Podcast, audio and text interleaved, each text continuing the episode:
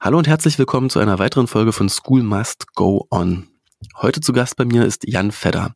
Jan ist Ausbilder im Referendariat und bringt jungen Lehrern bei, wie sie den praktischen Teil des Unterrichts machen und hat dabei einen großen Fokus auf Digitales gelegt. Ich finde besonders spannend, wie Jan junge Lehrer an digitales Unterrichten ranführt und sie motiviert.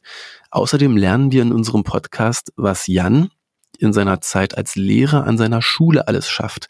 Nämlich nicht nur eine 1 zu 1 Abdeckung von Tablets für jeden Schüler, sondern auch das schrittweise Auflösen des klassischen Stundenplanes mit den klassischen Fächern, so wie wir das kennen. Hier leistet Jan echte Pionierarbeit. Viel Spaß beim Zuhören. Hallo Jan. Moin. Jan, ähm, in meinen Recherchen über dich habe ich herausgefunden, dass du Lehrer bist an einer Oberschule und gleichzeitig pädagogischer Seminarleiter am Studienseminar in der Region Hannover. Das heißt, du bildest Lehrer aus und deine, der Schwerpunkt deiner Tätigkeit dort ist digitales Lernen. Und äh, darüber würde ich mich freuen, mit dir zu unterhalten in den nächsten Minuten. Ähm, außerdem spannend, wie du an deiner Schule arbeitest und dort eben auch den Push machst zu einer 1 zu 1 Ausstattung der Schülerinnen mit Tablets. Gleich vorab schon mal gesagt, wer mehr über dich herausfinden möchte, findet dich unter www.feducation.de. Jan Fedder, dein Nachname mit Fedder mit Doppel D, also feducation.de. Das vorab schon mal. Ähm, eine Frage habe ich ganz privater Natur. Wirst du öfter auf deinen Namen angesprochen? Denn es gibt ja einen Fastnamensvetter, der ähm, ähnlich berühmt ist wie du. das höre ich jetzt zum ersten Mal. nee, tatsächlich. Also ähm, da wurde, ich habe nicht mitgezählt, aber das müsste über über 1000 sein, dass ich da auch schon angesprochen wurde. Und ich äh, sage dann immer, nee, der wird mit F geschrieben. Wird er mit F geschrieben? Ach, ja, der, oder der ist ja gestorben, ne? Der Jan Fedder äh, aus dem Großstadtrevier und der wird mit F geschrieben, ja. Ach Wahnsinn. Ich dachte sogar an einen noch anderen Jan. Ähm, es gibt nämlich noch einen Sänger der Ärzte, der sich fast genauso schreibt. Farin Urlaubs äh, Klarname ist auch Jan Vetter, allerdings mit Doppel-T, nicht Doppel-D. Nee, es war aber, es war immer eher der Großstadtrevier-Polizist. Den kenne ich auch noch aus meiner Kindheit. Wobei das nicht so ganz unsere Generation ist. Du äh, wirkst äh, auch eher so, als wärst du zwischen 30 und 40. Ja, das hast du jetzt nett gesagt. Äh, 40. das heißt, du bist ein junger Lehrer, in Niedersachsen, der zum Teil an der Schule ist und zum Teil in der Lehrerweiterbildung arbeitet. Ja, es, äh, also in der Lehrerweiterbildung ja, in, in der Lehrerausbildung nicht mehr. Also ich habe tatsächlich, ähm, das müsste ich mal aktualisieren, auch auf meiner Homepage. Ich habe tatsächlich elf Jahre in der Lehrerausbildung gearbeitet, also Referendarinnen und Referendare betreut und seit diesem Sommer nicht mehr, also ganz frisch. Wir haben jetzt ja, das Schuljahr hat jetzt wieder angefangen in Niedersachsen. Wir sind jetzt seit einer Woche wieder in der Schule und seit diesem Schuljahr bin ich tatsächlich auch voll in der Schule, also nicht mehr am Studienseminar. Mich würde natürlich interessieren, was für Erfahrungen du gemacht hast in der Lehrerausbildung in den letzten Jahren, denn wir drehen uns hier im Podcast um digitale Bildung und ganz oft wird ja auch gesagt, das hat noch nicht genug Einzug gehalten in die Lehrerausbildung sowohl an den pädagogischen Hochschulen, in den Lehramtsstudiengängen, als auch dann im REF später. Ist das auch etwas, das du teilst, diese Einschätzung, dass man noch mehr auf digitales Unterrichten ähm, fokussieren müsste in der Ausbildung oder stimmt dieses Vorurteil eigentlich gar nicht? Doch, definitiv. Also das ist schon äh, sehr divergent, was da im, im, im Studienseminar dann so aus den Unis kommt. Dann gibt's äh, eben ähm, angehende Lehrerinnen und Lehrer, die berichten, dass zum Teil sowas an der Uni stattgefunden hat und für manche ist das komplett, hat das gar nicht stattgefunden während des Studiums. Also ich denke, das ist auch ein, eine große Herausforderung, eben die, die Verzahnung von erster und zweiter Phase der Lehrerausbildung. Das ist ja schon immer irgendwie meines Erachtens eine Baustelle. Und gerade was eben diesen Bereich ähm, angeht, digitale Bildung ist ja mehr oder weniger auch nur so ein Schlagwort. Es steckt ja noch viel mehr dahinter, wenn wir über, über Digitalität sprechen, über all das, was sich dadurch auch in, an Schule verändern kann und sollte, meines Erachtens, ist das ja ein Riesenfeld. Und ähm, das ist eben auch nichts, was man einfach in der Lehrerausbildung sagen kann, jetzt machen wir da mal mal so ein Seminar zu und dann haben wir den Haken dahinter und dann machen wir den Rest wie immer, sondern es ist wirklich ein, ein Großprojekt. Wenn jetzt so ein Politiker sagt, wir müssen mehr machen für die Ausbildung der Lehrer im Digitalen, wie sickert das denn dann am Ende durch, dass es beim Studenten auch ankommt in Deutschland? Wir sind ja föderal aufgestellt auf der einen Seite, aber dann gibt's ja nochmal Hochschulen, die im Grunde alle ihr eigenes Curriculum in der Lehrerausbildung mhm. machen können, oder? Gibt es da irgendwie deutschlandweite Leitlinien oder wie verändert sich denn das Lehrerausbildungssystem, damit da mehr Digitales eine Rolle spielt. Hm. Also gerade so zu diesem ersten Teil der Lehrerausbildung, zum universitären Teil, da kann ich wenig zu sagen. Da würde ich mich jetzt auch, glaube ich, zu weit aus dem Fenster ähm, legen, wenn ich das, wenn ich das beurteile. Ich habe das natürlich bei mir immer nur am Rande dann mitbekommen, wenn ich eben in der zweiten Phase dann, im Referendariat, wenn das dann ansteht, dann merkt man natürlich, was ist gelaufen und was nicht. Insofern äh, kann ich das jetzt für die Universitäten nicht sagen. Für den zweiten Teil ist es schon so, dass es äh, schon von Einzelseminaren und auch von Einzelpersonen abhängig ist. Ja, also das ist nicht so ein, äh, ich, für Land Niedersachsen ähm, gibt es zwar bestimmte ähm, Kategorien, bestimmte Kriterien, es gibt einen, ähm, einen Orientierungsrahmen Medienbildung, der gilt letztlich für alle Lehrerinnen und Lehrer in Niedersachsen, aber ähm, dass in diesem Bereich äh, jetzt verbindliche Absprachen herrschen oder gesagt wird, es gibt ein einheitliches Curriculum oder sowas. Also da sind wir weit von weg, sondern es ist wirklich äh, ja tatsächlich oft eben an Einzelpersonen gebunden, die sowas ähm, vorantreiben und hängt genauso äh, wie in den Schulen auch natürlich auch immer am, am, an der großen Baustelle Infrastruktur, Infrastruktur und Ausstattung. Ja? Also mir, ich habe selber Fortbildung gegeben für ähm, Ausbilder in dem Bereich und ähm, dann kommt man irgendwann ins Gespräch und dann beschäftigen wir uns zum Beispiel mit bestimmten Anwendungen, die man auch in einer Seminargestaltung äh, nutzen kann und dann gegen Ende der Veranstaltung ist, naja, aber wir haben ja gar kein WLAN bei uns im Seminar. Und das ist dann immer die Baustelle, wo ich dann denke, okay, was mache ich dann eigentlich hier? Ne? Weil wenn ich jetzt die, die Fortbildung anbiete, ist das natürlich toll, wenn die Leute das interessiert. Aber wenn du das nicht innerhalb der nächsten zwei, drei Wochen in, in deine Anwendung, das wirst du vielleicht selber kennen von Fortbildung, wenn du das dann selber nicht nutzt, vergisst du es wieder, kannst du im Grunde wieder von vorne anfangen. Ne? Und das ist eben das Problem, was ja Schulen auch haben.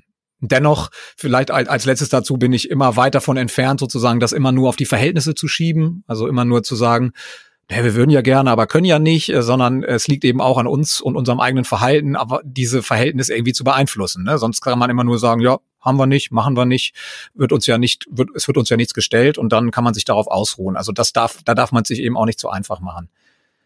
Magst du für die, die es äh, nicht so gut wissen ähm, und das nicht selbst erlebt haben, mal erklären, wie ein Referendariat normalerweise abläuft für den, der sich da gerade in der Ausbildung befindet und was für verschiedene Stationen er da durchlaufen muss? Mhm.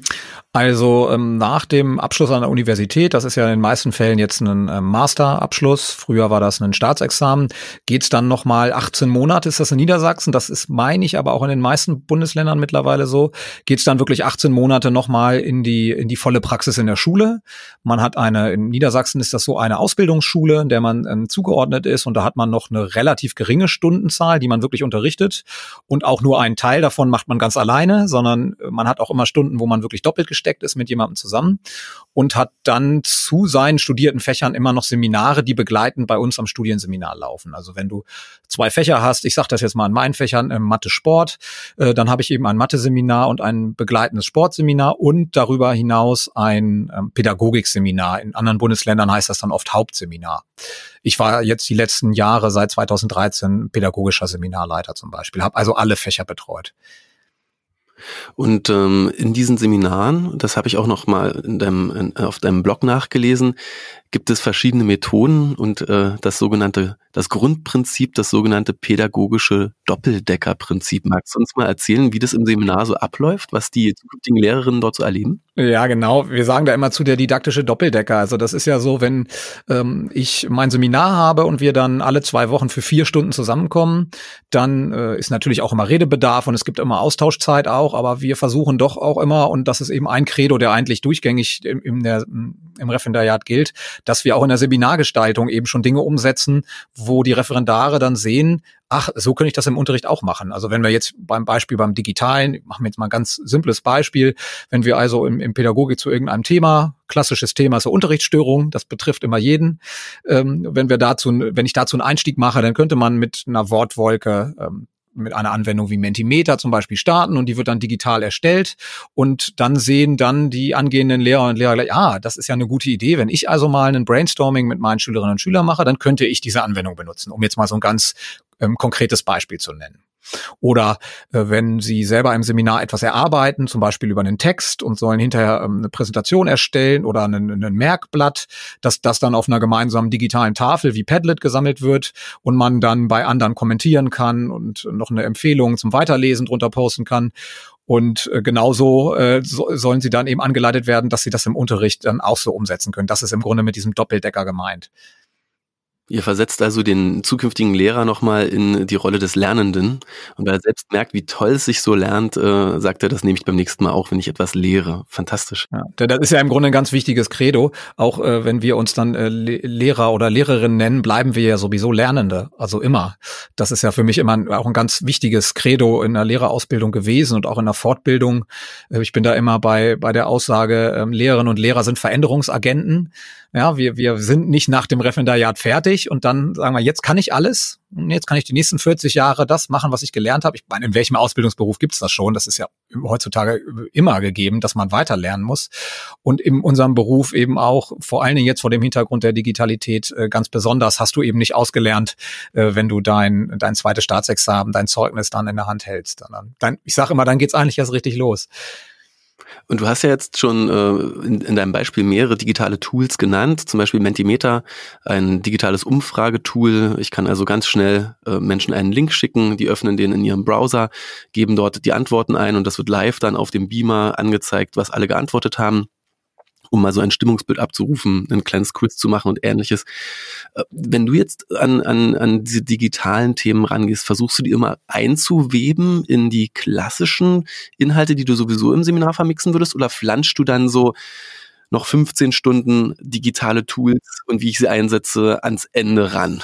Also die, das, das Ziel ist ersteres, was du gesagt hast. Also es geht wirklich darum, ähm, ich äh, vertrete das auch immer nach außen, Medienbildung ist ähm, eine Querschnittsaufgabe. Die ist es nichts für ein bestimmtes Fach oder nur für einen bestimmten Personenkreis, ähm, sondern sie ist letztlich immanent. Und das ist nicht, ähm, auch, äh, auch da versuchen wir ja wieder Vorbild zu sein, nicht zu sagen, jetzt planst du deine Unterrichtsstunde und überlegst, na, da mache ich ein Arbeitsblatt und da haben wir ein Gruppengespräch und dann bin ich mit der Planung fertig und dann überlege ich nochmal, ach, jetzt fehlt mir noch was Digitales ja, wie, wie bringe ich das jetzt noch rein? Das ist eben genau nicht mit gemeint, sondern das von Anfang an ähm, mitzudenken als Teil des Prozesses für die Planung und die Durchführung des Unterrichts. Und genauso versuche ich es eben auch in der ähm, Seminararbeit und in der Weiter- und Fortbildung einfließen zu lassen, dass es eben nicht als Add-on oben drauf gesetzt wird, sondern dass es als Querschnittsaufgabe immer ähm, mitfließt. Jetzt wird ja oft gesagt, ja, äh, digitaler Unterricht da müssen wir jetzt alle Lehrer mitnehmen. Die Jungen, die kriegen das schon hin. Die jungen Lehrer, die haben das ja eh als digitale Natives oder zumindest sind sie teilweise in der Zeit äh, aufgewachsen, in der vieles schon existierte wie Smartphones und äh, soziale Netzwerke. Aber die etwas älteren, da ist es schwieriger, die in den Weiterbildungen mitzunehmen. Krasses Vorurteil, krasser Stereotyp. Ist das denn eigentlich so, wenn du jetzt mit den jungen Lehrern arbeitest im Referendariat?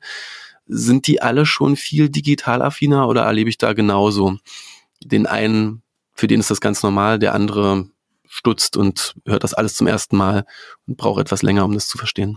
Ja, also es ist total, ähm, die Lehrerschaft ist genauso eine, ähm, und auch die angehenden Lehrerinnen und Lehrer ist genauso eine heterogene, heterogene Lerngruppe wie, die, wie eine Schulklasse auch. Ne? Also du hast alles dabei, wie du schon gesagt hast, ähm, von bis und ähm, sag mal die das das Lernen und auch sich ähm, im, im digitalen Raum zu bewegen ist ja auch immer eine Frage von Haltung und Haltung äh, ist mitnichten eine Frage des Alters. Ja, also ich erlebe ähm, genauso Mitte 20-Jährige, die hohe äh, Skepsis haben und auch Ängste und ähm, ich will nicht sagen, dass sie es verweigern, aber doch sehr skeptisch eben dem Medium äh, gegenüber aufgeschlossen sind und ich habe manche Fortbildungen gegeben, wo ähm, Lehrerinnen und Lehrer drin saßen, die 60 plus sind, äh, die völlig begeistert äh, waren und gesagt haben, ich äh, endlich kann ich kann ich das machen, was ich schon immer machen wollte und endlich habe ich ganz neue Möglichkeiten für meinen Unterricht.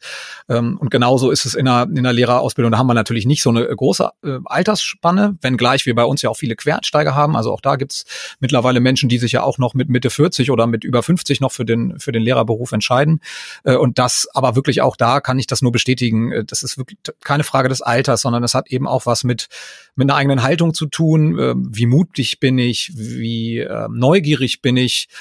Wie, wie, wie sehr brauche ich eine Komfortzone, ja, wie sehr bin ich in der Lage, auch Komfortzonen zu verlassen, das hat ja alles, ähm, das hat ja alles damit zu tun, denn dann mal die Krux in der Lehrerausbildung ähm, ist immer, ich versuche das immer zu, so zu vergleichen. Also wenn du eine normale Berufsausbildung machst, dann dauert die so circa, sagen wir mal, drei Jahre im Schnitt. Wenn du studierst, dann, ähm, dann dauert das ja irgendwie zwischen fünf und sieben Jahren, ne? je nachdem, äh, wie schnell du studierst und was. Äh, wenn du Lehrer wirst, dann dauert das 20 Jahre. Ja, weil du hast nicht nur das, die fünf Jahre Studium und die zwei Jahre Referendariat, sondern du hast 13 Jahre, hat dir, haben dir Menschen vorgelebt, wie Schule geht. Und das ist in dir drin, dieses Lernen am Modell. Und äh, wenn wir zurückschauen an die Menschen, die, die jetzt diesen Lehrberuf ergreifen, die haben dann in ihrer Schulzeit herzlich wenig äh, mit, mit digitalen Medien zu tun gehabt. Also da war vielleicht der Computerraum äh, das höchste der Gefühle. Ähm, äh, vielleicht gab es dann an der einen oder anderen Stelle schon Laptopwagen. Das war dann aber schon eine moderne äh, Schule äh, um, um die Jahrtausendwende. Und ansonsten äh, bin ich letztlich schulisch selbst sozialisiert äh, noch mit Sprachlabor. Ne? Also das ist das, äh, wo, äh, wo wir her herkommen und all das habe ich gesehen, so geht Unterricht. Und jetzt kommt jemand und sagt, es kann aber auch anders gehen. Und mit digitalen Medien verändert sich nicht nur dein Unterricht, sondern es verändert sich auch die Rolle, die du im Klassenraum hast. Das ist natürlich schon etwas, was äh, dann logischerweise an manchen Stellen auch erstmal auf Widerstand stößt. Ich, ich höre auf jeden Fall auch raus, dass ein Teil deiner Arbeit ja Motivation ist, Motivation, das mal auszuprobieren. Und äh, wenn, wenn ich mit Menschen über digitales Lernen spreche, dann erlebe ich immer, es gibt die, die sagen, das finden sie sofort spannend, weil ähm, neue Medien motivierend wirken auf manche Menschen, ja, die Arbeit mit neuen Medien, weil man vielleicht auch antizipiert, dass das auch auf die Schüler motivierend wirken kann. Okay, das sind die, die sagen, digital ist eh erstmal spannend. Und es gibt die, die sagen, ähm, jetzt erzähl mir doch bitte erstmal, was, was hilft mir denn das Digitale? Was macht das denn jetzt eigentlich wirklich besser? Und ich bin mir sicher, du hast so viele Referendare erlebt und so oft diesen Pitch machen müssen. Mich würde interessieren, wie du die Leute so abholst und motivierst, etwas Digitales mal auszuprobieren. Also Motivation spielt natürlich ähm, eine große Rolle, denn ist ja auch ähm, letztlich wieder ja, wie sage ich das jetzt? Ja, irgendwo auch ein, auch ein Manko des Berufs, das immer sehr viel auch auf Freiwilligkeit beruht. Also, ne, die Leute kommen in den, in den Beamtenstatus und äh, dann heißt es oft, na, ich habe ja auch pädagogische Freiheiten und ich möchte auch die Dinge umsetzen. Ja, also es ist nicht so, dass äh, Zwang ist ja sowieso nicht gut fürs Lernen, das wissen wir, aber an, an vielen Stellen kann dadurch auch so eine Beliebigkeit einkehren. Und deshalb versuche ich natürlich, wie du gesagt hast, immer zu motivieren. Und jetzt kommen äh, hier ein Euro ins in Phrasenschwein, dann kommt ja immer mein Satz, äh, machen ist wie wollen, nur krasser. Äh, also wir müssen, wir müssen die Dinge Dinge äh, machen, wir müssen es tun. Ähm, und das heißt, damit ist das kein Aufruf zum jetzt rennt alle blindlings ins Verderben, sondern natürlich ist damit ein, ein reflektiertes Tun gemeint. Aber wir können ähm, dieses uns diesem Thema äh, Digitalität und alles, was das mit unserer Gesellschaft, unserer Kultur und mit unseren äh, Kindern und Jugendlichen in der Schule macht, ähm, nicht am grünen Tisch diskutieren. Ja, das, also das passiert ja oft in Schulen und das erleben Referendare schon sehr schnell, sobald sie in die erste Fachkonferenz kommen, äh, dass Lehrerinnen und Lehrer gerne reden, so wie ich, äh, äh, eben auch und dass man dann sich oft in, in anderthalb Stunden Dienstbesprechungen, Fachkonferenzen verliert und viele Sachen diskutiert, wo man hinterher sagt, Mensch, das ist doch jetzt eigentlich nur eine Kleinigkeit, warum entscheiden wir das nicht einfach? Und so ist es eben bei diesem Thema insbesondere so, wir können das nicht theoretisch besprechen, wir können nicht theoretisch sagen, ja, ähm, alle Vor- und Nachteile theoretisch diskutieren, wenn Schülerinnen und Schüler eigene Tablets haben, sondern wir müssen äh, aus, wir müssen das erfahren, wie das ist, und dann werden wir miteinander ins Gespräch kommen, dann können wir evaluieren und dann können wir reflektieren. Und deshalb ist im Grunde der, der größte Teil ähm, auch in der in der Lehrerausbildung, in der Lehrerweiterbildung ist immer Haltungsarbeit. Es geht gar nicht so sehr um um Wissens- und Kompetenzzuwachse, die sind zu Wechsel, die sind natürlich auch wichtig, aber letztlich muss ist, ist der entscheidende ist immer ähm, in die, in die Einstellungen, in die Haltung reinzukommen.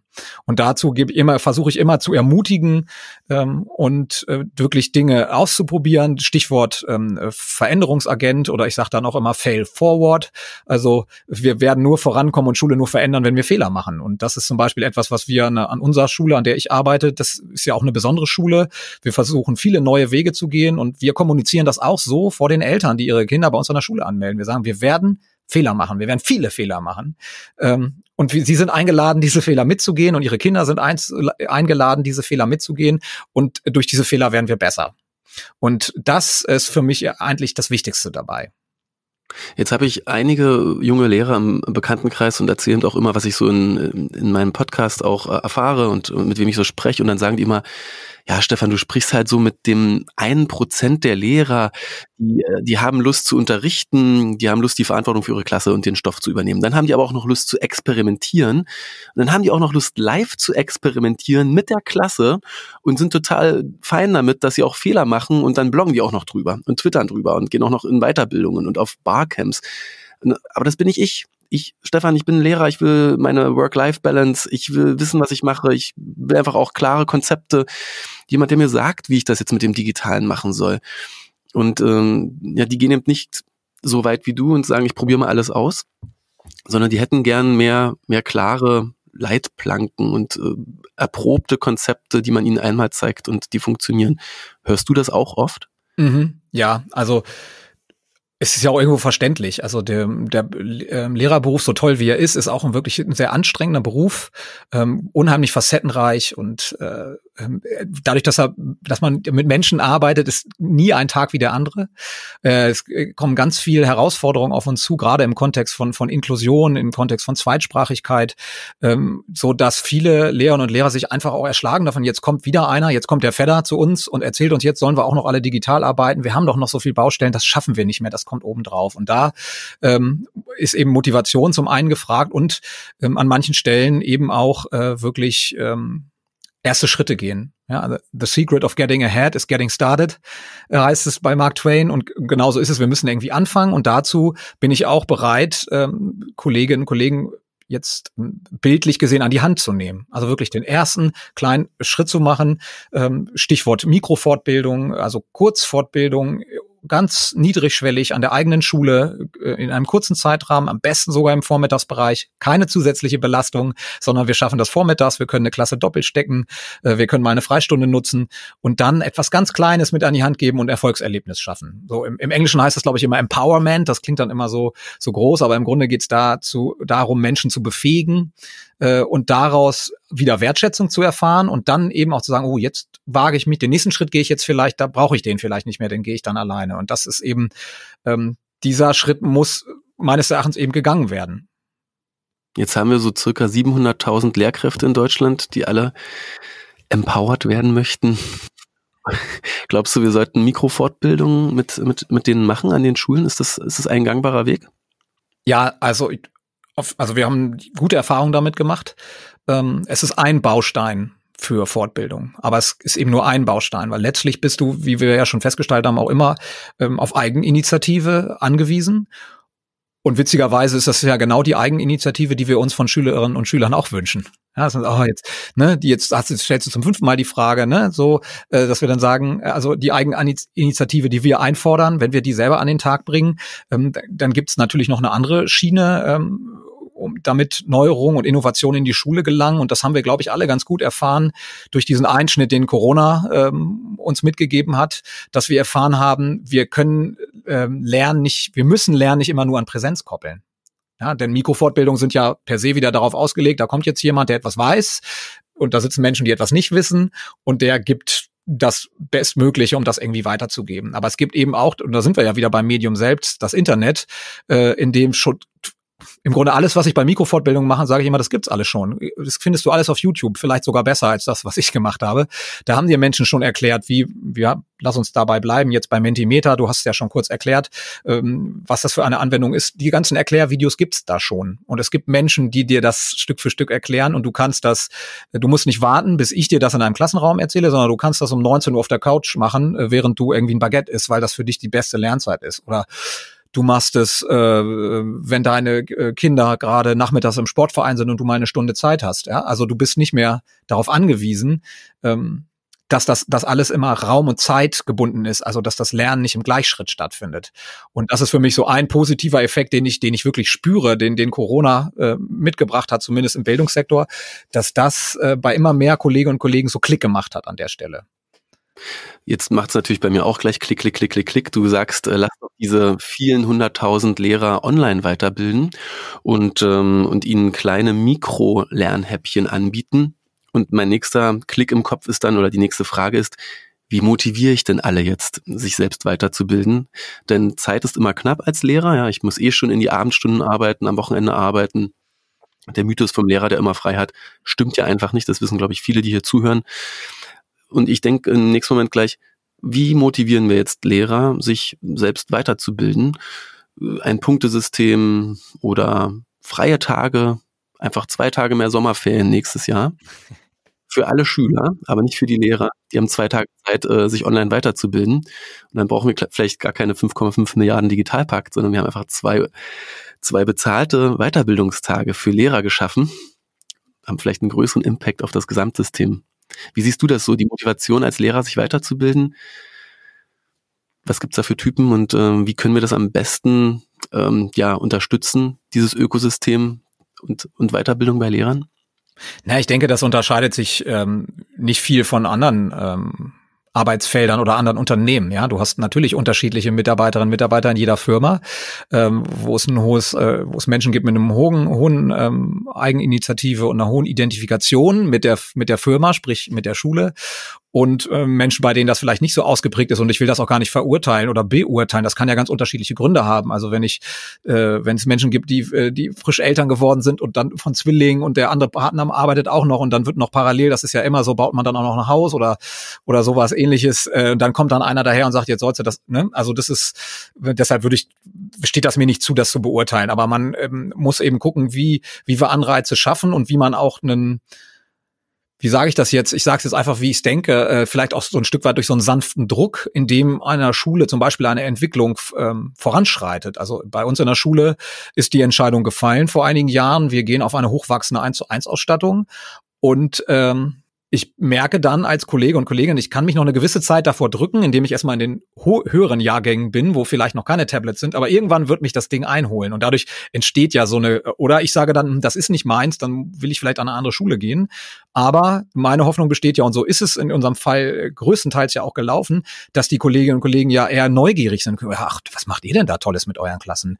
Wie du hast jetzt gerade eine, eine, eine Lernzielkontrolle digital geschrieben und hast sie mit einem Klick nachgeguckt. Wie geht denn das? Ja, also du, du machst ja neugierig und das ist auch jetzt, um den Bogen zu schließen zu meinen Referendaren auch immer, dass ich immer gesagt habe, ähm, bilden, äh, wir haben uns da gesiezt in dem Bereich, bilden sie eine Keimzelle, habe ich immer gesagt. Also, weil die ja oft gesagt haben, ja, wenn ich an meine Schule komme und dann sage, Mensch, wir haben ja gar kein WLAN, dann gibt es einen Kollegen Ecke, ja, das brauchen wir ja nicht, das haben wir ja noch nie benutzt, äh, brauchen wir jetzt auch gar nicht anfangen, das geht wieder weg, so nach dem Motto.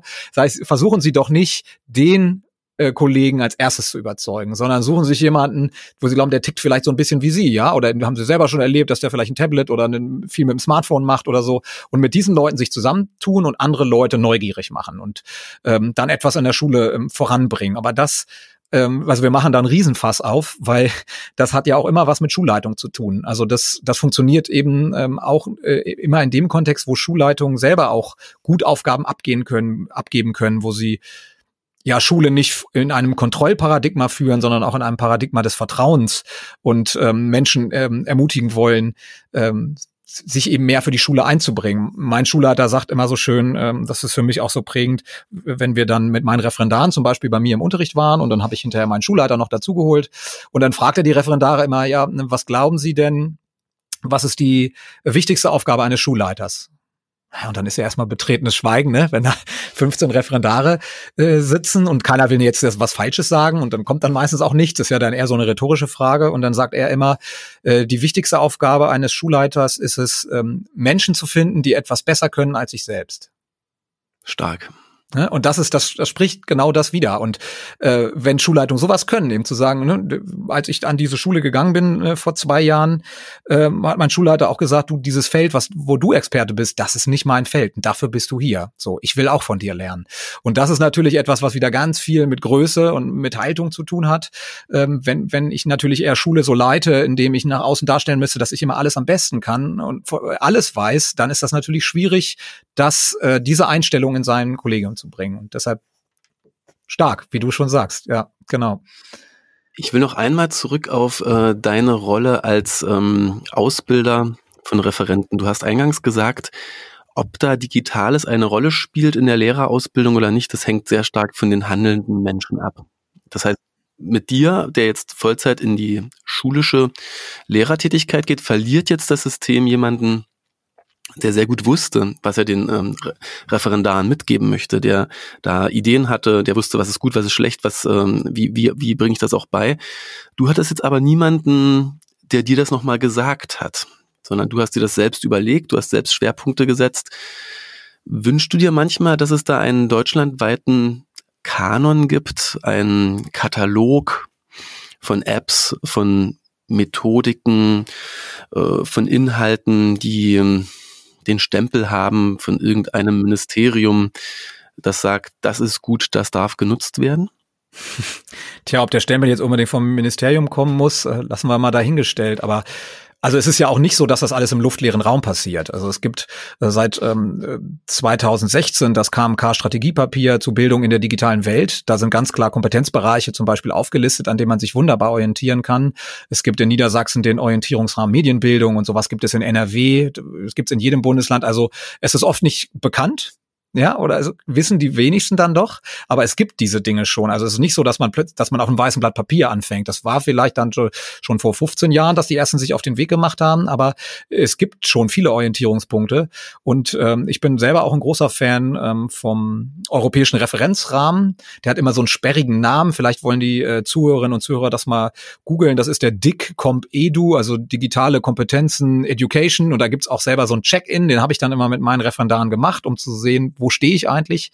Ähm, und da gibt's eben ganz viele Anhaltspunkte, ähm, was Lehrerinnen und Lehrer ähm, gut können sollen in, im 21. Jahrhundert, bezogen eben auf diesen Schwerpunkt Digitales. Also es ist mitnichten so, dass man da im, im äh, luftleeren Raum ähm, schwimmt. Und das, was du meinst, klar, wären äh, äh, bundesweite äh, Standards oder mehr Kooperation wünschenswert. Aber ich bin da auch nach ähm, ja, seit 14 Jahren bin ich jetzt im, im, ja, als äh, Lehrer aktiv, auch ein Stück weit desillusioniert, dass ich glaube, ja, das wird so nicht kommen, sondern es wird, ähm, es wird den Ländern obliegen.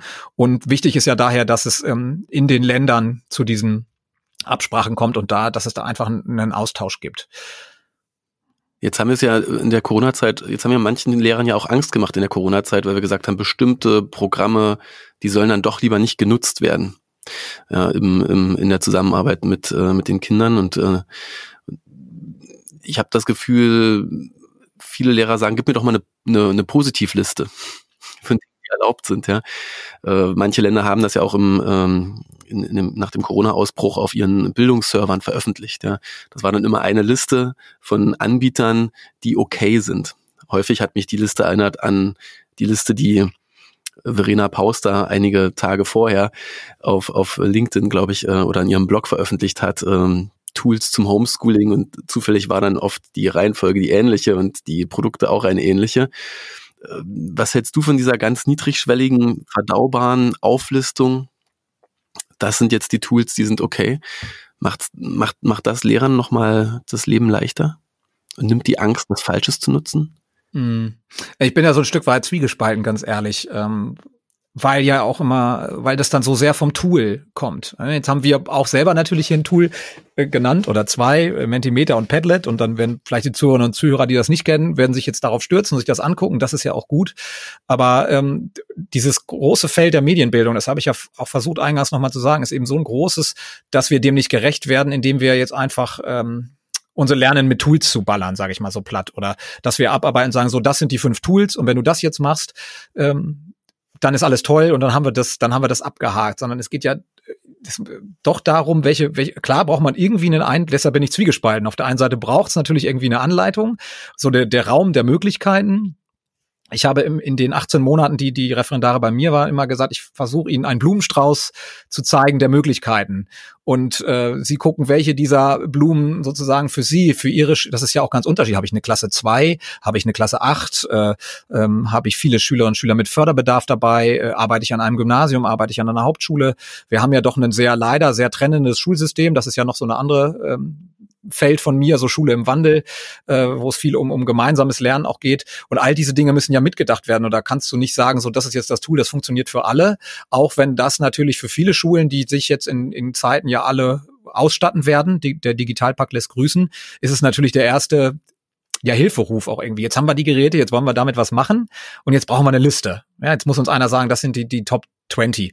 Also, na klar habe ich dafür Verständnis, aber es muss natürlich auch Menschen geben, die darüber hinausschauen und gucken, okay, was verändert sich jetzt dadurch eigentlich? Also nur weil äh, ich jetzt in meinem Unterricht einen Kahoot-Quiz spiele, hat sich jetzt Unterricht äh, tatsächlich, hat sich daran was verändert? Also du hast das ja eingangs schon angesprochen oder äh, in einer deiner Fragen schon angesprochen, dass man so fragt, okay, was ist, was verändert sich jetzt dadurch eigentlich? Oder wird das nicht eigentlich viel schlechter? Die haben jetzt alle nur so äh, ja, Quick and Response Antworten und haben ein Auswahlmenü. Äh, wir sollen doch auch kritisches Denken anleiten. Wie funktioniert das? Also diese Fragen müssen dann kommen wenngleich ich ein Verständnis dafür habe, dass der erste Schritt eben oft der, der Ruf nach den Tools ist. Aber spätestens beim zweiten Schritt braucht es Menschen, ein Team in der Schule, das muss ja nicht gleich das ganze Kollegium sein, die ja hinter die Kulisse blicken und gucken, okay, was macht das jetzt mit Unterricht? Was verändert sich dadurch? Ja, und was, was ist der nächste Schritt? Also für mich ist die, äh, der Einsatz von digitalen Medien im Unterricht ist jetzt der Türöffner für die Veränderung von Schule, für die Transformation äh, von Schule und Unterricht. Und es ist nicht das Ende, dass wir sagen, wir haben jetzt, ja, sie haben jetzt alle Geräte, und damit ist ein Haken hinter die Sache gesetzt. Vielleicht noch ganz kurz, bevor wir langsam auch zum Ende kommen müssen, Stichwort alle Geräte. Du arbeitest an einer sehr weit entwickelten Schule, also weit entwickelt gemessen an, wie digital ihr seid. Ihr geht also dahin, dass fast alle Schüler iPads haben, ein, ein iPad oder ein, ein Tablet für sich. Kannst du uns einmal sagen, wie der Weg dahin war, wie das auch finanzierbar ist?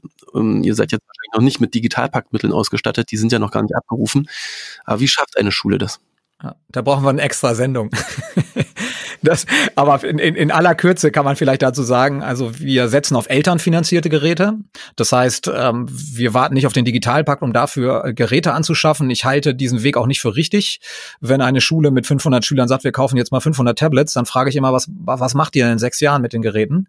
Ähm, hoffen auf Digitalpakt 2. Ja, und wenn es dann keinen gibt, dann ist Ende der Geschichte. Also das ist das, das eine Argument, also das nachhaltige Argument. Und das zweite Argument ist immer, dass wir sagen, das Gerät gehört in die Hände der Lernenden, also in die Hände der Schülerinnen und Schüler, auch zu Hause.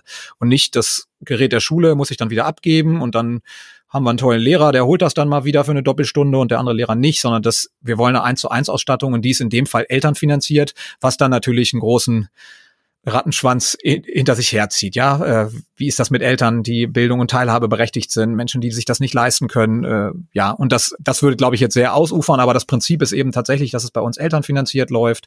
Die können das Gerät ähm, abbezahlen. Das kostet da will ich jetzt nichts Falsches sagen in der Grundausstattung. Ich meine im Moment so circa 13 Euro im Monat und nach drei Jahren haben die Eltern das Gerät abbezahlt und Demgegenüber versuchen wir auch immer zu verdeutlichen, dass es auch Einsparungen gibt. Also ähm, du weißt das vielleicht selber noch aus deiner Schulzeit, was so ein Taschenrechner oder so ein grafikfähiger Taschenrechner kostet. Da ist man wahrscheinlich heute auch bei bestimmt 80 Euro oder gar im dreistelligen Bereich. Dann lassen gibt es Schulen, die immer noch äh, Translator anschaffen lassen, die im Bereich von 50 Euro liegen und du kannst einen Atlas dazu zählen mit 40 Euro.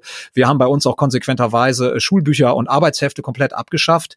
Auch das sind ja Kosten, die die Eltern sonst haben. Und wenn du das jetzt mal auf sechs Jahre Schulzeit hochrechnest, ähm, kannst du ziemlich schnell verdeutlichen, dass das am Ende sogar günstiger wird. Natürlich ist die Einmalinvestition beziehungsweise die monatliche Rate am Anfang da. Ähm, aber wenn man das alles so gegenrechnet, dann ähm, kann man auch da viele Eltern mitnehmen. Also das jetzt vielleicht so in, in, in der Kürze der Zeit. Dann dazu noch eine Frage, das Abschaffen der äh, Schulbücher. Wie hart war das?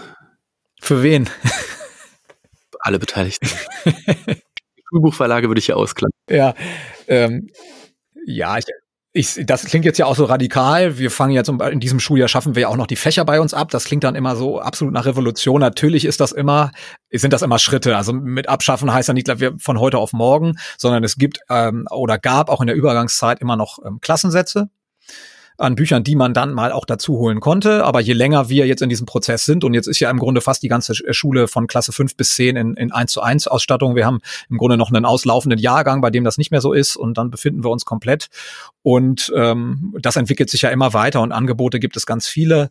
Und am Anfang ist natürlich eine ja, ist natürlich ein Stück weit so eine Orientierung vor allen Dingen für die Lehrerinnen und Lehrer weggefallen da es ja, da es ja auch durchaus Menschen gibt, die ihren Unterricht sehr eng und sehr nah am, am äh, Schulbuch didaktisieren und äh, methodisieren.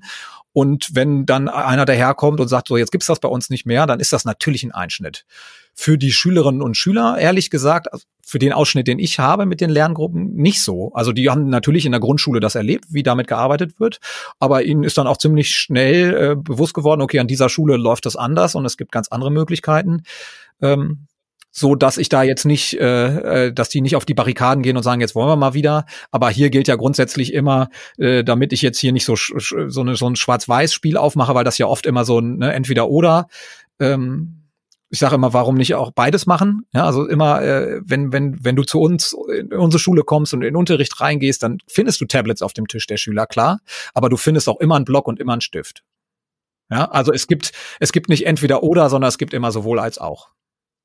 Einmal noch auf die Frage ähm, des, des Schulbuchs ähm, eingegangen. Wie du sagst, für viele Lehrer, ich kenne das auch aus dem Bekanntenkreis, dient das Schulbuch dazu, diesen doch recht ähm, kompliziert formulierten Lehrplan runterzubrechen auf das, was wirklich jetzt unterrichtet werden soll. Ja, Ich kenne Lehrer, die nehmen das Buch und schauen sich die Sachen dort an und unterrichten dann gar nicht mit dem Buch, sondern machen dann ihre eigenen Arbeitsblätter und nutzen andere Lehrmittel. Aber aber die nehmen das Buch immer noch mal, um zu schauen, blättere mal einige Seiten vor und zurück. Was müsste ich denn jetzt eigentlich ganz konkret unterrichten? Weil wenn ich nur im Bundesland Lehrplan nachschaue, was ich machen möchte, dann verstehe ich das oft gar nicht. Das ist dann in kompliziertem Deutsch beschrieben und sehr abstrakt gehalten, aber die einzelnen Inhalte konkret, die entnehme ich dann, dann doch dem Buch, obwohl ich das Buch gar nicht mehr in der Klasse aufschlage und die Schüler auch es nicht mehr mitbringen müssen. Ja, habt ihr jetzt genau für diese Konkretisierung der einzelnen äh, kleinen Lernziele über das Schuljahr hinweg, den Stoffverteilungsplan, den der Lehrer machen muss. Habt ihr dafür eine Alternative gebaut? intern in, in der Schule, so dass ich weiterhin etwas habe, wo ich nachschauen kann? Oder schauen eure Lehrer dann auch weiter noch in die Bücher, die im Regal des Lehrerzimmers stehen, um sich nochmal inspirieren zu lassen? Wie breche ich denn jetzt konkret den Lehrplan runter auf einzelne Lernziele in einzelnen Stunden?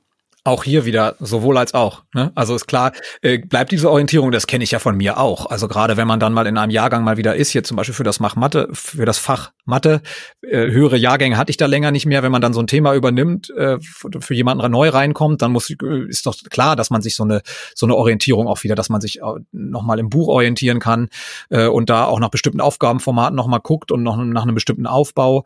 Ähm, aber wir sind in diesem Prozess der Materialumgestaltung, ähm, sind wir gerade bei uns mittendrin und das ist ein riesiges, großes Projekt. Also ähm, dadurch, dass wir, hatte ich ja schon so anklingen lassen, bei uns im Grunde die Fächer zumindest äh, äußerlich und auf dem Stundenplan abschaffen und alles nur noch in so themenorientierten Blöcken haben, gibt es eine hohe Verzahnung der Fächer und viele der Materialien, die wir dafür brauchen, ähm, müssen tatsächlich neu erstellt werden. Da kann man sich hier und da mal was abgucken, ja, und da gibt's ja auch viele Quellen im Netz, dafür braucht man ja nicht unbedingt das, das Schulbuch, ähm, aber wir erstellen ähm, im Grunde Material auch mit dem Ziel, alles wird auf einer digitalen Pinnwand liegen, äh, für alle abrufbar, dass ich auch als Lehrer, der im nächsten Jahr in einem bestimmten Jahrgang Unterricht auf, auf so ist zumindest unsere Hoffnung auf 80 Prozent ähm, ausgearbeitetes Material, ähm, äh, Methoden, digitale Tools, die mit schon mitgedacht werden, zurückgreifen kann. Und ich muss nicht jedes Mal beim, bei Null anfangen. So, das ist ja immer dieses Versprechen, was wir Lehrern seit Jahren und Jahrzehnten geben. Ne? Dann, dann kommen die E-Mails und dann kriegst du weniger Papiere in deine Fächer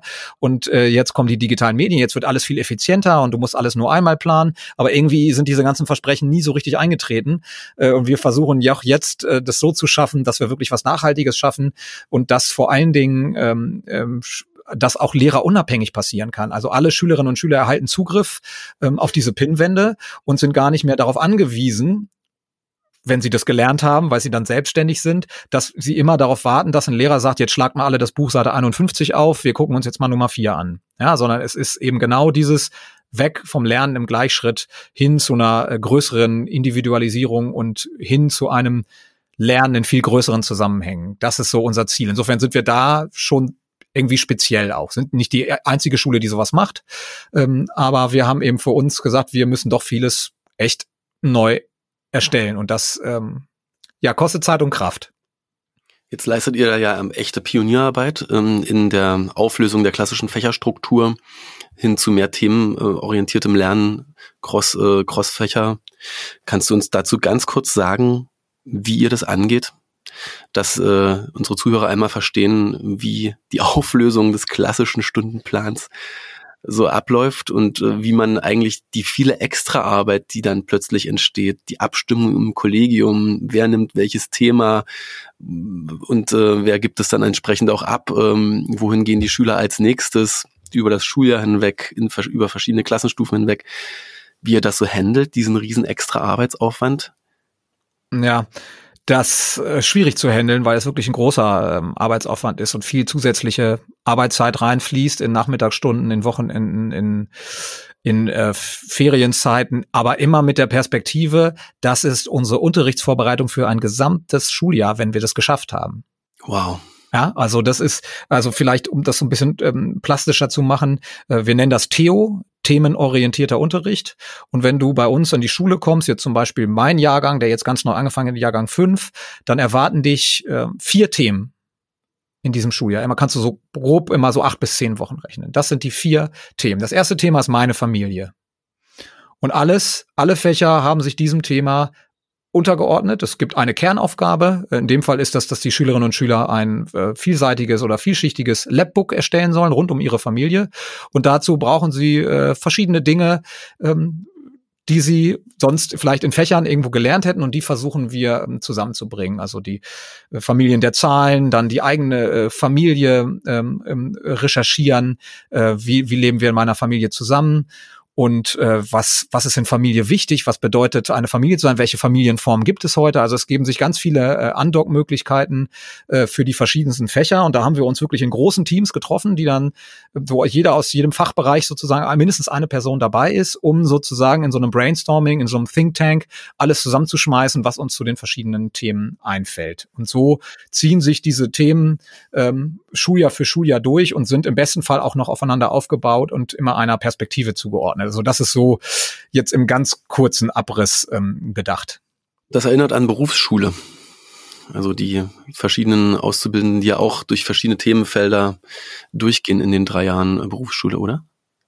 Ja, äh, da, das ist so, da bin ich jetzt Glatteis. Das ist, äh, da bin ich nicht so Experte in dem Bereich. Aber es gibt immer noch äh, den Matheunterricht und den Englischunterricht bei euch. Nur ist der jetzt eben äh, auf vier Themen konzentriert. Ich gehe immer noch zum Mathelehrer in den Matheunterricht. Nein, äh, das ist tatsächlich nicht so. Also es gibt im Stundenplan gibt es dann ähm, hauptsächlich Theo. Es steht dann einfach Theo, ja, dass du jetzt an Theo arbeitest und dann am, am Freitag haben wir ja schon im letzten Schuljahr die Fächer abgeschafft. Da haben wir den Friday ähm, aus dem Netzwerk Schulen im Aufbruch. Also da arbeiten die Schüler an ihren eigenen Projekten, an ihren eigenen Fragestellungen. Ähm, und das ist auch ein total spannender Prozess. Könnte man auch wahrscheinlich eine eigene Sendung zu machen, äh, weil wir eben genau da feststellen, was, was Schule mit Kindern macht. Ja, also wenn du, äh, wenn wir anfangen wollen mit dem Friday und ähm, das darum geht, zu, rauszukriegen, was haben Schülerinnen und Schüler, was, was bewegt die, was haben die für Fragen, äh, was glaubst du, was wir als erstes feststellen? Bin ich überfragt. Gib mir einen Tipp. Genau das, die haben keine Fragen mehr. Die haben gelernt in vier Jahren Schule, also ist jetzt plakativ, nicht alle, aber viele haben gelernt in vier Jahren Schule, in der Schule ähm, gibt eine Person, die die Fragen stellt. Die steht vorne, ne? Und wir selber unsere Fragen. Und wenn du überlegst, äh, man kleine Kinder hat mit wie viel Fragen die äh, mit wie viel Fragen die groß werden, ja, die löchern, die fragen dir ein Loch in den Bauch, ja, und irgendwann sind diese Fragen weg. Und da geht es darum, dann wirklich das erstmal zu entwickeln, was beschäftigt mich, was interessiert mich eigentlich, was wollte ich schon immer mal wissen. Und das sollte ja auch möglichst was sein, was ich nicht einfach nur googeln kann, sondern vielleicht ist es auch ein größeres Projekt, äh, was wir versuchen immer vernetzen mit, mit nachhaltiger Entwicklung. Also das ist sozusagen unser Friday und der Rest in diesen Theos arbeiten die Schüler ganz individualisiert, äh, aber auch zwischendurch in, treffen sich in Gruppen, in Paaren. So ist zumindest, so ist zumindest unsere Vision. Wir beginnen ja jetzt damit. Das wird total spannend sein, diese Reise. Ähm, aber es ist nicht mehr klassisch so, dass einer reinkommt und jetzt ist Mathe, sondern du wirst bei uns durch Räume gehen und irgendwann auch durch Flure und durch Treppenhäuser und Schüler antreffen, da gibt's dann welche, die, die machen vielleicht gerade was von Englisch und Deutsch zusammen. Da gibt's Schüler, die haben sich vielleicht gerade irgendwo mathematisch spezialisiert, aber auch da äh, spielen vielleicht wirtschaftliche Aspekte mit rein, um so eine, um, sich so einem Projekt zu nähern. Und ähm, es ist eben nicht mehr klassisch, äh, jetzt hast du zwei Stunden Mathe und dann hast du zwei Stunden Englisch. Das haben wir größtenteils wirklich versucht aufzulösen, bis auf ein paar Ausnahmen, wie so das Fach Sport zum Beispiel. Ähm, das versuchen wir umzusetzen. Und begleitet vielleicht als letztes dazu, äh, weil natürlich die Schülerinnen und Schüler ganz viel Begleitung brauchen am Anfang und sie müssen ganz viel angehen angelernt werden, gibt es äh, wöchentliche ähm, äh, Lernerfahrungsaustausch mit zwischen Schüler und Lehrer, wo sich ein Kind mit einem Lehrer oder einer Lehrerin hinsetzt und dann dieses sogenannte Lea, also den Lernerfahrungsaustausch. Wir haben Theo und Lea, das sind unsere beiden Protagonisten an der Schule, die wir auch mit so kleinen Kurzvideos dann vorstellen, wer diese Personen sind, damit wir das so kindgerecht ranbringen an die Fünftklässler auch. Und da wird eben viel auch gesprochen äh, über das, was nimmst du dir in der Woche vor, was hast du davon geschafft, was sind deine Ziele, äh, wo äh, kannst du Hilfe bekommen, wer hat dich diese Woche unterstützt, wen kannst du unterstützen. Also viel auch auf der Metaebene und auf der prozessualen Ebene und gar nicht so sehr dieses klassische, äh, äh, warum hast du denn jetzt nicht verstanden, wie man zwei Brüche multipliziert? Fantastisch. Zum Ende des Schuljahres komme ich vorbei und wir sprechen darüber, wie das Jahr lief. Ja. Evaluation und sprechen mit einigen Lehrern und Schülern darüber, wie es funktioniert hat. Ich bin absolut begeistert. Jan, wir müssen langsam zum Schluss kommen. Ja, jetzt sind wir sehr weit äh, ausgeholt von Lehrerausbildung zu zur Revolution, ne?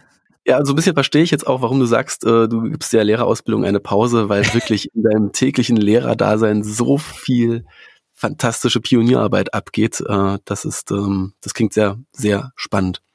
Danke dir für deine Zeit. Ich hoffe, wir sehen uns mal wieder und sprechen mal im Podcast. Gerne, hat Spaß gemacht.